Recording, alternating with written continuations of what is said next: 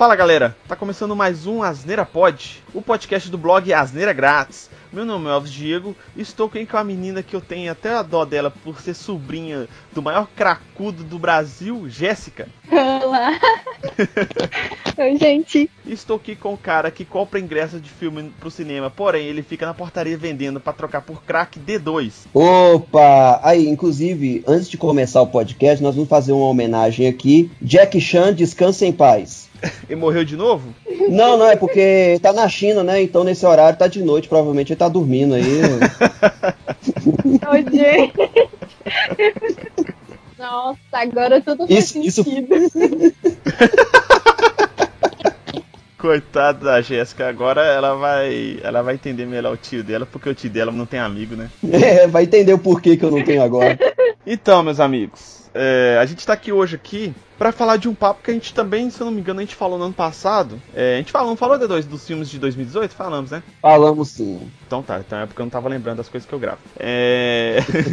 a gente vai falar aqui sobre os melhores filmes de 2019. É, a gente fez, igual eu falei, a gente fez aqui no ano passado falando de 2018. O link vai estar aqui no post também, pra quem quiser ouvir. Só que, diferente desse ano, é, a gente tem uma especialista aqui, né? A Jéssica é formada em cinema. Então ela vai ter propriedade das coisas que vai falar. Não vai ser. Vai ser tipo eu e você. É, idiotas falando somente, entendeu? Vai ter uma pessoa com propriedade, né? Essa- Com conhecimento, de fato. Ou não. É, ou não, né? Você tomou qu- quantos pau lá na, na faculdade? Sacanagem. Você demorou quantos anos pra formar? Olha, eu Quem que você formou pra passar? Então, eu não tomei pau, mas assim, se eu lembro de alguma coisa, já é uma outra questão totalmente. Seu tio não fazia você matar aula pra fumar crack com ele, não, né? Não, não, não. Que a gente tá pensando somente na pagar a conta no final do mês. né? Porque os boletos vêm. E, e eu não tô menosprezando aqui o Marçal, tá? Porque o Marçal, apesar dele não ter uma formação em cinema, ele tem grande conhecimento das coisas, porque inclusive ele fazia aquelas encenações lá no, no Coliseu, ele que inventou a sétima arte lá na- nos tempos remotos e tal, então respeito, Marçal. Teatro com máscaras na, na, na Grécia foi invenção dele. Então o cara é conhecido, ele sabe o que, que ele tá falando. Exatamente, então a, a- a parada mesmo é só eu e D2 que falamos merda mesmo, direto aqui. Sem mais delongas, vamos lá pra, pra listagem dos melhores filmes que a gente achou de 2019.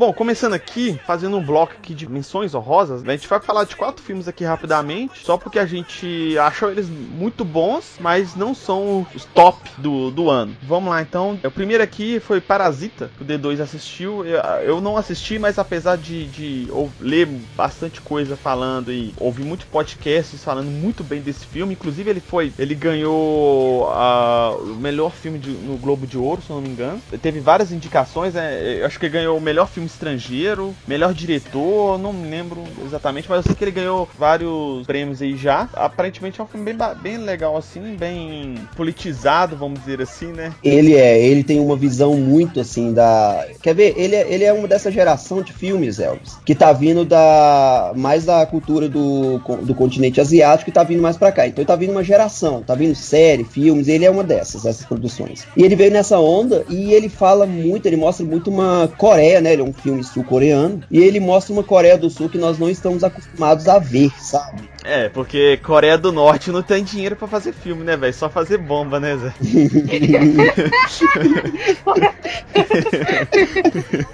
O foco Exatamente. de investimento dele tá totalmente outro. O foco de investimento deles não tá em cinema. Mas aí vai vendo, ó. Ele, eles pegam nessa referência, mostra um pouco da sociedade sul-coreana, essa divisão em classes. E ele pega a ideia de que você, sendo muito pobre lá, cara, você vai ter uma vida muito fodida, ao contrário de uma pessoa muito rica, que vai ter uma vida maravilhosa, com todos os direitos e tudo mais. É só lá que acontece isso. Não acontece nunca aqui no Brasil isso. Porque você é doido? É, não tem diferença nenhuma aqui no Brasil. Julgando É. o Brasil desse jeito. Pois Pois é, imagina. Aí o que acontece? É, essa família, ela trabalha muito em cima disso. Então o pessoal que tá procurando emprego, tendo todas aquelas dificuldades, os caras moram num lugar minúsculo, velho. Dá uma dó, você vê assim, dá até tristeza. Os caras não conseguem mal, mal ficar em pé. E vai mostrando a ascensão deles, que seria, por exemplo, na ideia do, do filme, a ascensão do pobre, o melhor, a melhor vida do pobre é arrumar um emprego. o sonho deles era tipo isso. Pô, é justo, isso é honesto. Porque tem muita gente que o sonho deles é virar traficante, virar ladrão. Exatamente. Então, poxa, um sonho de, de ter um emprego, né? É, um, é, faz, é honesto. Aí, esse filme ele trata muito uma questão de reviravolta. No início você vai ver ele, vai parecer muito uma comédia, alguma coisa assim. E eu, eu acho muito legal da cultura asiática, ele mostra um pouco. Ele não tem aquela coisa previsível igual Hollywood tem. Cara, que reviravolta, viu? Não vou falar muita coisa, eu recomendo que assista. Inclusive tem a Coreia do, do, do Sul, né? Tá tendo muito filme bacana. Teve um, um, filme uns anos atrás, não sei se foi no ano passado ou retrasado, que é aquele Train to Busan, tipo de, de zumbi, morto-vivo, sei lá. Ele parece muito com, com aquele A Noite dos Mortos-Vivos, sabe? Um estilo meio assim.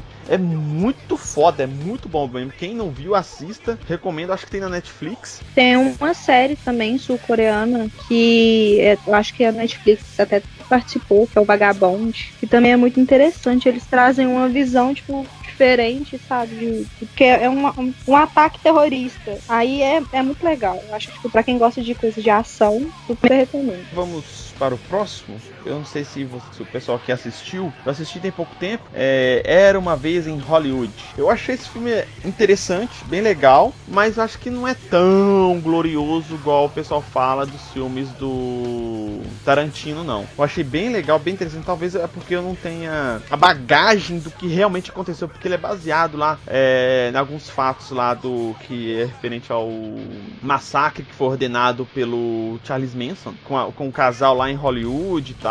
Acho que a galera que, que tem essa memória, eu acho que vai teve um impacto maior porque não foi exatamente igual aos acontecimentos que, é, reais. Em um certo momento lá, teve uma, uma, uma reviravolta diferente do que aconteceu de verdade. Assim, a cena em si eu achei muito foda, que é essa cena do Tarantino, é, tá a assinatura dele ali. Sangue.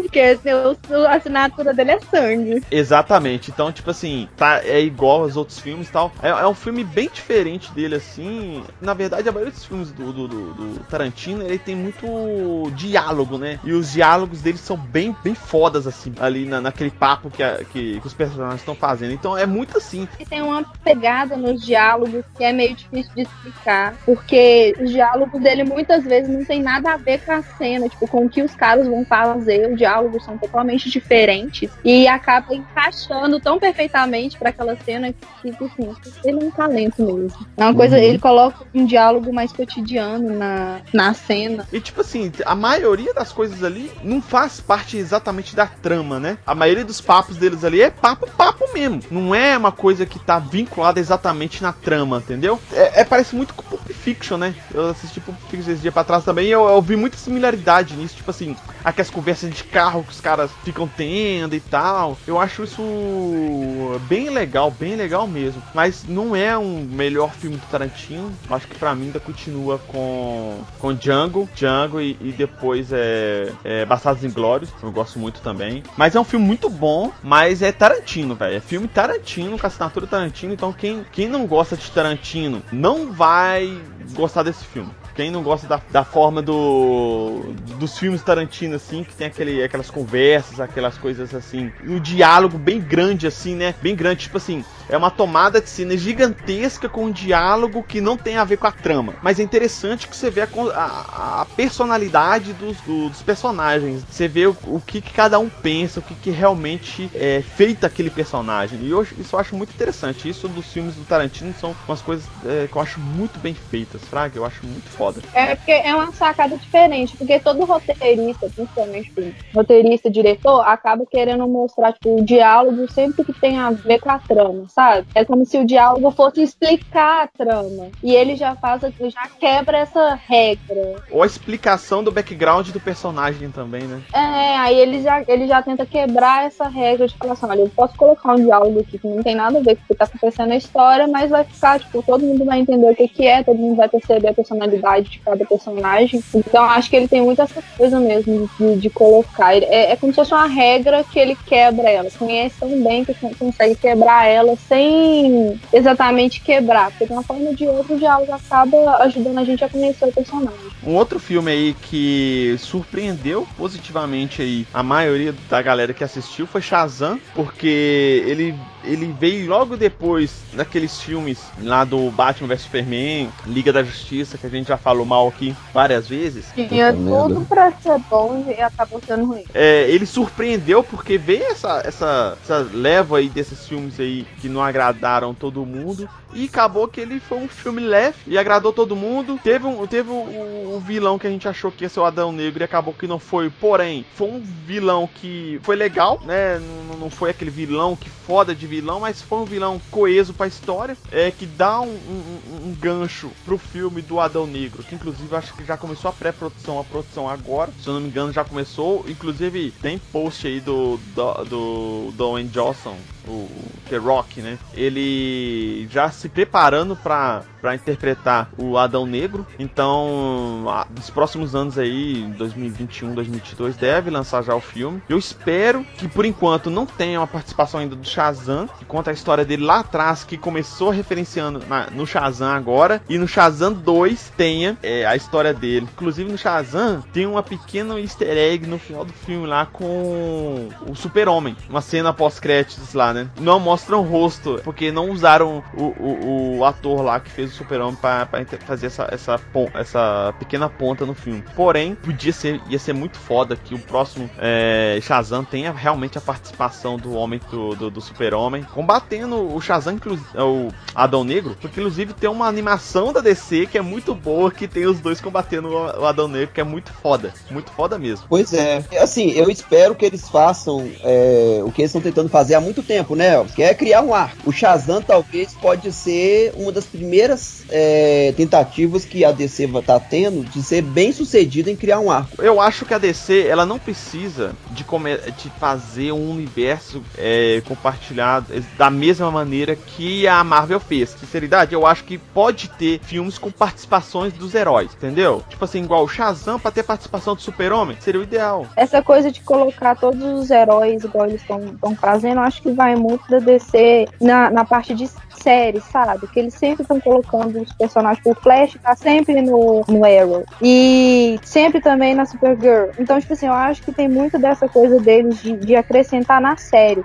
Não sei se em filme ficaria tão bacana assim, sabe? Não que, tem, que seja tipo mil maravilhas, porque eu acho que já estão exagerando demais. Mas assim, Sim. eu acho que, que, eles, que eles poderiam pensar, tipo, não tem tanta necessidade assim. Algumas participações poderiam ser interessantes, mas forçar no filme igual eles estão querendo fazer, porque eu sinto muito que, tipo, tem querendo ou não, existe uma competição, Marvel e DC. Aí eles acabam querendo competir muito com a Marvel, mas não estão conseguindo fazer a mesma coisa, sabe? Eu acho que eles podem buscar uma saída diferente para isso. Pois é, e eles conseguem, igual eu falei, é, eles conseguem criar a ideia do arco e conseguem criar a ideia de, de algo que, ironicamente, né, a, a Marvel fez com o universo Marvel dela lá, mas eles conseguem criar uma coisa muito melhor do que isso, que é a ideia de, igual vocês falaram, a ideia de várias histórias, um vai participando do outro sem precisar de uma necessidade de explicar. E, cara, eles começam a criar uma coisa que a gente vai até falar um pouquinho na hora de falar do Coringa. Eles conseguem consolidar ainda mais o arco Dark deles, cara. Que da DC é um dos melhores arcos que tem, velho. Shazam foi um filme, como a gente falou, que surpreendeu mesmo, muito bom, muito engraçado. Apesar de, de alguns detalhes assim que não me agradou, mas o filme foi bem legal, eu achei muito bom, muito engraçado. E tá aí, as menções honrosas deste ano de 2019. Agora vamos lá falar um pouquinho dos filmes que a gente achou mais foda.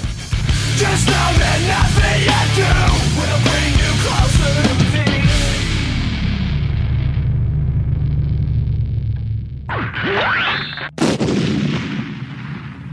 Bom, começando aqui, filme que surpreendeu geral em 2019. O D2 dentro do cinema, antes do filme terminar, ele já mandou mensagem para mim querendo gravar um podcast falando sobre. Só que é, é, complicado fazer um podcast sobre um assunto só. A gente já fez aí, por exemplo, falando de The Expense, a série, e Rick and Morty. Acho que a gente nunca falou de um filme específico, não. Só falou dessas séries. Eu, particularmente, é, é bem complicado de falar, porque se restringe muita coisa pra a galera que não assistiu, não vai ouvir o podcast todo tal, eu acho meio complicado. Então, talvez surja algum outro filme que seja extraordinário, mais que Coringa, por exemplo, talvez a gente faça, mas a princípio a ideia é sempre a gente tentar dividir, falar de uma maneira que não dê muito spoiler, só que a gente consiga passar a nossa empolgação que foi ver o filme, etc, né? Entendeu? Com certeza. E, e, e, cara, é a primeira coisa que eu quero falar, que trabalho de cores maravilhoso que teve nesse filme. Sim, é, não só a de fotografia, cores, a fotografia dele foi tava bonita. maravilhosa. Os planos, gente, eu fiquei apaixonada com os planos, sabe? Porque, tipo assim, eles colocam o, o, o Coringa completamente, tipo, na hora que, que se torna um Coringa mesmo. Coloca ele completamente em foco. Então, o, o, os planos, tipo assim, na hora que ele tá. Tem até mesmo no trailer, ele passa na maquiagem e tudo mais, na hora que foca nele, passando a- o, o pincel na língua, assim, você já percebe que, tipo, olha, ele não tá tão bem assim. Então, tipo, eu acho que o- os planos dele, a fotografia, as cores, o figurino também me surpreendeu bastante, porque é um filme de época, só que não é um filme de filme de época representado, não é um filme de época representado com aquele efeito sépia que eles costumam colocar, sabe? Tipo, ai, é uma, uma foto amarelada, uma coisa assim, não é um- um- uma coisa, não é um, um- filme de época representado desse jeito. É um filme de época que traz as cores, tipo assim, exatamente do jeito que, ela era- que elas eram na época, sabe? Foi o que me surpreendeu muito. Principalmente Cara, em questão ao figurino. O figurino foi muito bom. o primeiro detalhezinho que a gente tem é até no começo, a logo da Warner, que é aquela logo da década de 70. Eu achei isso um- uma jogada de mestre que eles fizeram. E o restante, até a, a disposição do título, o começo, aquele início em que você tem uma- alguém falando, né, descrevendo uma, uma entrada do filme, é totalmente de filme da década de 70, década de 80.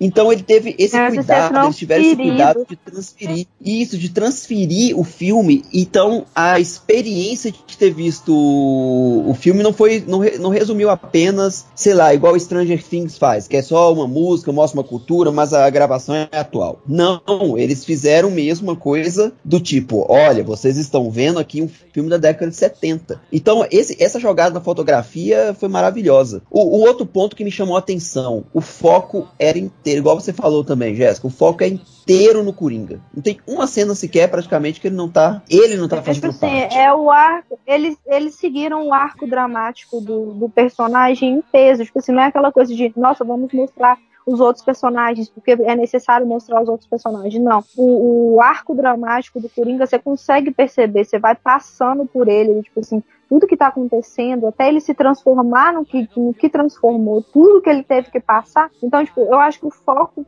foi total Coringa. Eu, eu realmente eu não esperava que eles fizessem um filme, na minha, na, na minha visão, tão bem feito em arco dramático quanto eles fizeram. Porque eu não esperava que eles mostrassem o que eles mostraram. Tipo, cada momentozinho, tipo, é o Coringa, gente. O foco é o Coringa. Tudo que tá acontecendo, você vê tudo acontecendo ao redor, mas o, o seu foco vai estar sempre no Coringa. É, é, só contando, só contextualizando aqui um pouco aqui a história do Coringa, ele acompanha a história Arthur Fleck, que tem um problema psicológico, claramente tem, e ele tem um também, além disso, ele tem um distúrbio também de, de rir em momentos é, é, nervosos, então isso complica muito a vida dele, que é um trauma que ele teve, que depois se explica lá no filme, e que as coisas não parecem do jeito que realmente é. Basicamente o filme é isso. E vai contando a, a, a transformação dele de um homem pacato, submisso na sociedade, né? Depressivo. A transformação dele de acordo com que a sociedade obriga ele, né? A, a, a mudar de uma maneira bem violenta, vamos dizer assim. Eu senti muito com a, como a crítica, sabe? Porque a sociedade, porque o tempo inteiro ele tá em busca de alguém para dar um apoio, Poder um suporte, alguma coisa assim. Aí ele faz o, o tratamento dele e tal, aí quando ele descobre que tipo, vai cessar, não vai mais ter o tratamento, aí a vida dele vira de cabeça para baixo. Aí que você começa a perceber, tipo assim, já não tá a mesma coisa, já, tá, já tem alguma coisa que tá mudando ali, porque ele é um cara super depressivo, ele já tem um problema psicológico já de, de, de muito tempo, então tipo, ele não era uma pessoa ruim de início, sabe? Ele era uma pessoa com problema psicológico que não teve apoio da sociedade em nenhuma parte. Tanto que eu tenho que parabenizar, com certeza certeza o Joaquim, porque que atuação maravilhosa. Eu fiquei tensa o tempo inteiro. Toda Nossa. vez que ele ria, que ele dava crise de riso, que eu tava vendo que ele queria era chorar e tava rindo, eu fiquei muito tensa. Então, tipo assim, eu acho que a crítica do filme inteiro com a sociedade, tipo, olha, gente, vocês falam que a pessoa nasce ruim, mas não é assim. Às vezes é nós mesmos causamos isso na, na- pessoa. Claro que tem casos que a pessoa realmente nasce ruim, mas tipo, é nós que causamos isso. Isso tem uma referência muito grande com o Coringa lá do Cavaleiro das Trevas, né? Do o Batman lá. Tem muito, tem muita referência mesmo, porque lá é a mesma coisa. Só que é o Coringa tentando fazer com que é, é, é o comissário Gordon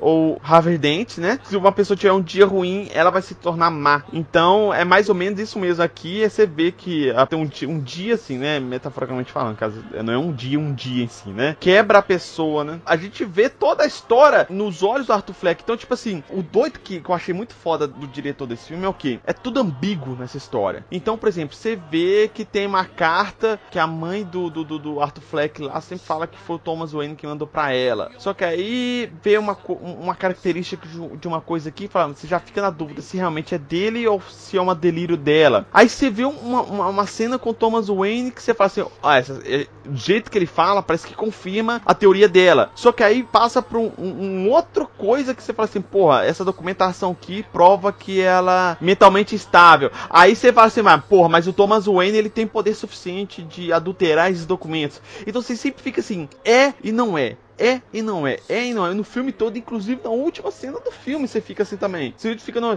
Pô, isso, isso realmente aconteceu ou não? Então, tipo assim, você fica toda, toda, todo filme você fica assim, isso realmente aconteceu ou não? É isso mesmo ou não? Eu acho que isso é muito legal em que é, as principais pontas, eles não mostram é, é, de forma concreta. E isso eu acho muito legal. Por isso que eu acho que o filme não deveria ter continuação contando a história do Arthur Fleck.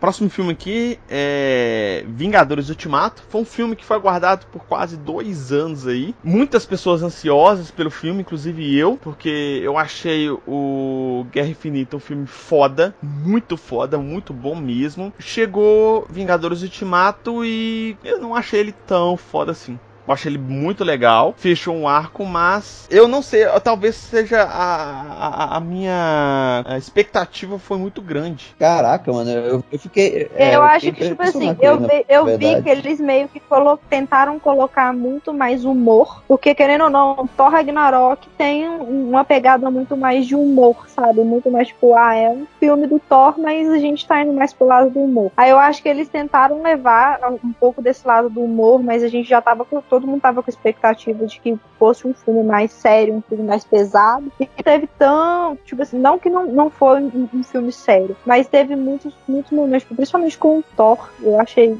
Tá, é justificável, o cara tem depressão e tudo mais, mas tentaram colocar ele muito engraçado, tipo assim, ah, ele é agora um cara que não é mais aquele deus. Tentaram colocar de uma forma cômica, sabe? Uma coisa que talvez não fosse tão cômica assim. Eu não acho o, o do jeito que eles colocaram o Thor muito ruim sim. Eu acho que a parte de comédia até foi boa, porque cada um tem uma maneira de tratar a sua depressão, sabe? Eu acho que, apesar dos pesares, a, a comédia que foi inserida ali, eu acho que retrata bem, porque nem, nem todo mundo é engraçado. Então, tipo assim, é, é, é a forma dele é, é conviver com aquele problema dele. Uma coisa que eu detestei do filme foi a forma do Hulk. Eu também. Porque, tipo assim, deixa ele, tipo, não é o Hulk, sabe? Eu senti falta do Hulk. Ele não era mais o Hulk. Ele poderia ter começado daquela maneira, mas a partir do momento que ah, o Thanos aparece de novo lá e destrói o prédio em cima da cabeça dele, pra mim o, o Homem-Formiga não tinha que ter salvo eles. Pra mim, ele tinha que sair daqueles escombros lá, puto pra caralho, do jeito do Hulk mais descontrolado possível. Mais descontrolado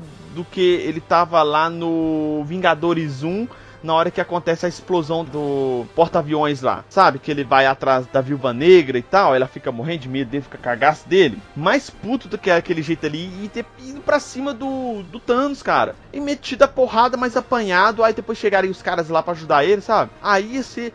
Um, acho que ia ser uma forma do, do Hulk se redimir por causa do Guerra Infinita que tomou um couro lá do, do Thanos, entendeu? Ia, ia ser a forma dele redimir chegar ali putaço e chutar a bunda do Thanos, mas talvez não ia conseguir dar um fim pro Thanos, entendeu? Mas, tipo assim, ia ser a forma de redimir o personagem no filme, de redenção dele, sabe? Mas aí continua daquele jeito merda dele. Aí eu fiquei puto pra caralho com a parte. O resto todo o filme foi bem bacana. Uh, a parte de viagem no tempo não me agradou muito. É, eu gostei da técnica de edição que trabalharam bem, mas aí não chamou atenção viajar no tempo, não. Em questão de, de roteiro, eu achei interessante porque, tipo assim, de certa forma, cada um voltou naquela parte que eles tinham alguma coisa pendente com eles mesmos, sabe? Por exemplo, o Thor voltou, encontrou a mãe dele, resolveu o problema que ele estava sentindo por causa da tristeza dele, a culpa, tudo mais. Aí ele se resolve nisso. Uma coisa que eu não gostei também foi é, é, voltar tudo cinco anos depois, sabe? Tipo assim, teve muita gente que refez a família, vai. Cinco anos é muito tempo, sabe? Tem gente que não esquece, ok, mas igual o Homem Ferro refez a vida dele. Foi de partir o coração, que inclusive ele foi o único refez a vida dele, e eu não quero falar muito disso. Pra mim, eles tinham que ter voltado exatamente no. É, ter conseguido resolver as coisas no instante depois que o Thanos deu o primeiro estalo na Terra, sabe? Eu acho que aí ia ser mais legal, porque, tipo assim, tem. Aí eu fico até pensando no, trem, no seguinte: teve pessoas que foram arrebatadas pelo Thanos que estavam dentro de aviões, certo? Sim. Todo mundo voltou exatamente no mesmo lugar onde eles estavam, certo? Sim. Então, o que, que aconteceu com esse povo que estava dentro do avião? Eles voltaram é, e começaram a praticar acho... o canibalismo sem fim. Não, eles caíram do céu, caralho. eu sei, velho. Eu tô falando que eles caíram do céu e... O pessoal que tava em, o pessoal que tava em navio no alto mar morreu tudo afogado, velho. Olha que desgraça, entendeu? Mas eu acho que, tipo, nessa questão deles voltarem uns cinco anos após, eu acho que foi muito da, da, tipo, da saída deles para conseguir finalizar esse arco da UCM, sabe? Tipo assim, a gente tá precisando logo finalizar isso, então vamos fazer esse negócio desse jeito. Eu acho que foi essa saída. Não foi a melhor, acho que poderiam ter feito alguma coisa mais bacana. Não foi a melhor, é claro. Mas foi uma saída que eles encontraram, tipo assim, agora já não é mais aqueles heróis, agora vai vir uma onda de heróis novos.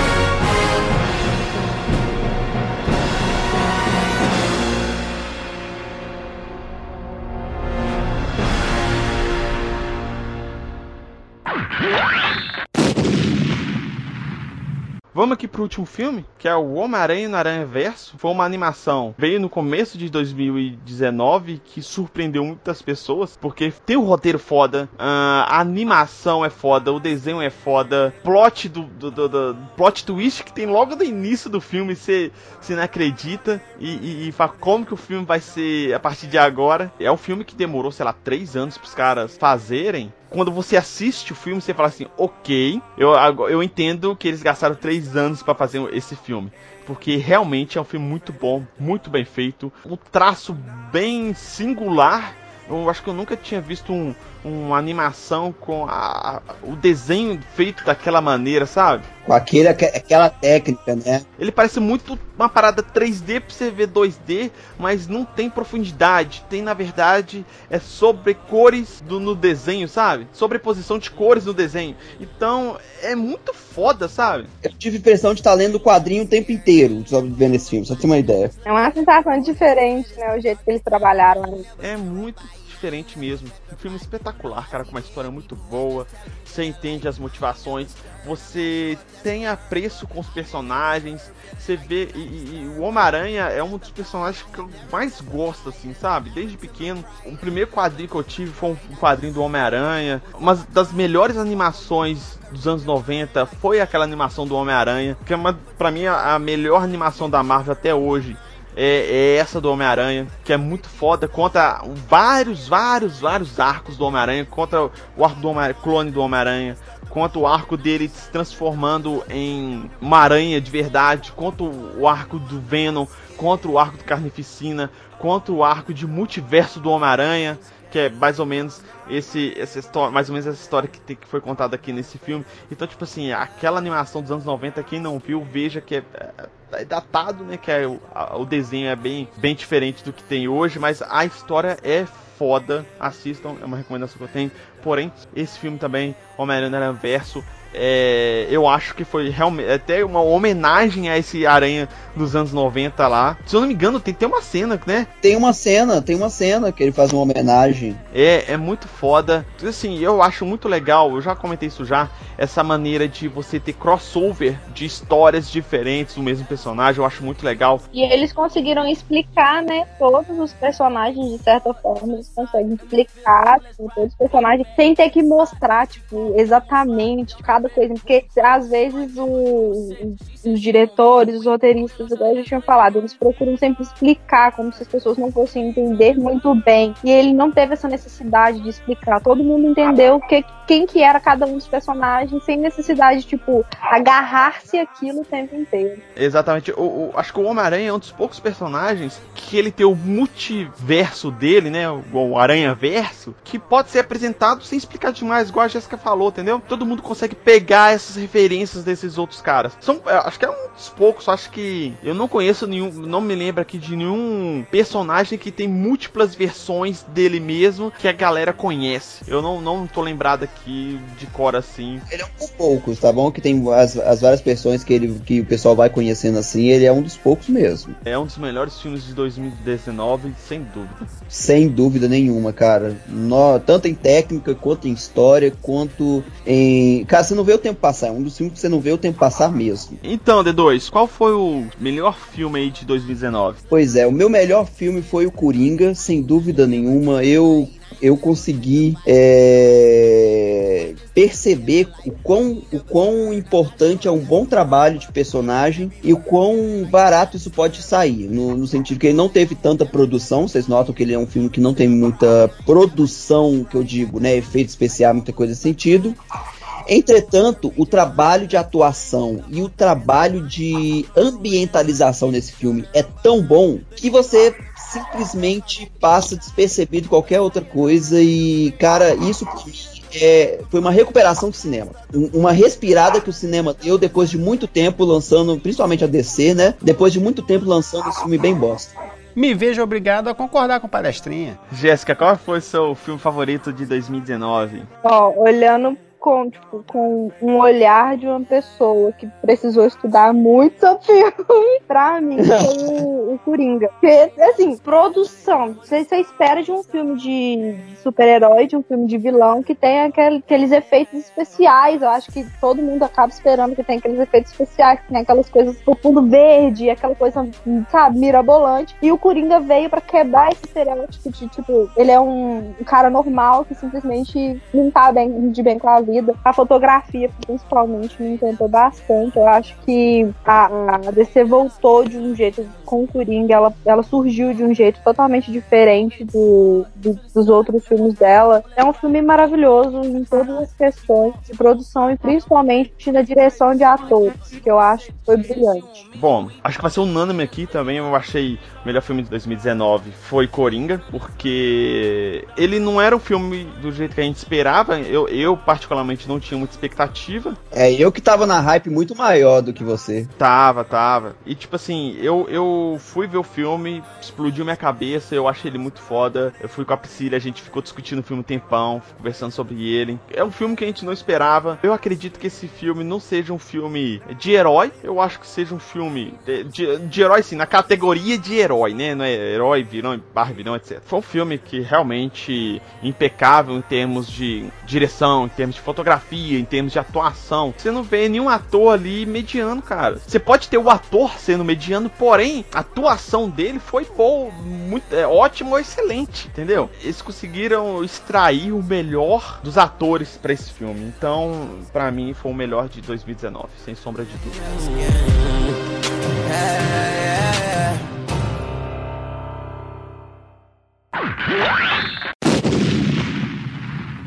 Então, meus amigos, esses foram os filmes, melhores filmes de 2019, na nossa opinião. É, se vocês têm outro filme, ou vocês têm uma opinião diferente sobre os filmes que a gente colocou aqui, que a gente conversou aqui, comentem aqui no post ou nas redes sociais do Asneira Pod. É, o Asneira Pod ele tá em todos os feeds de podcasts que você conhece, no Apple Podcasts, no Google Podcasts, no Spotify, no Deezer, e inclusive no YouTube você pode ouvir também o nosso podcast lá. E também pelo site asneiragratis.com.br, você pode ouvir os podcasts e ver os outros posts do nosso blog lá também. É, D2, as redes sociais do Asneira Grátis. Twitter ou Facebook. O Instagram, só digitar barra Asneira Grátis. Siga a gente lá, vocês vão estar recebendo sempre uma atualização do nosso podcast. Não postamos muitas coisas, então a gente não vai, não vai encher seu feed. Só mesmo o importante e o interessante aí com o podcast. É, caso vocês queiram dar uma sugestão de algum episódio ou mesmo feedback, é, o e-mail é contato.asneiragratis.com.br ou vocês podem ir no comentário do post dentro do, do site asneiragratis.com.br. De praxe aqui, o meu Twitter e o Twitter do V2 vai estar aqui no post. E a Jéssica é, é, uma millennium aí que não tem Twitter, então ela vai. Eu vou colocar o, o Instagram dela no, no, post. Se ela quiser, se ela não quiser, vai estar sem mesmo, então. Lógico que eu quero. então o Instagram dela vai estar aqui no post também para vocês seguirem lá é, e conversar com ela. É, obrigado, Jéssica, pela participação aí. Desculpa qualquer coisa, mas acho que você já tá acostumado com seu tio maluco, né? Certamente, eu não vou agradecer o D2, mas se alguém quiser saber o porquê, pergunte nas redes sociais do Asneira Grátis que eu respondo. Então, muito obrigado a todos e até a próxima. Falou!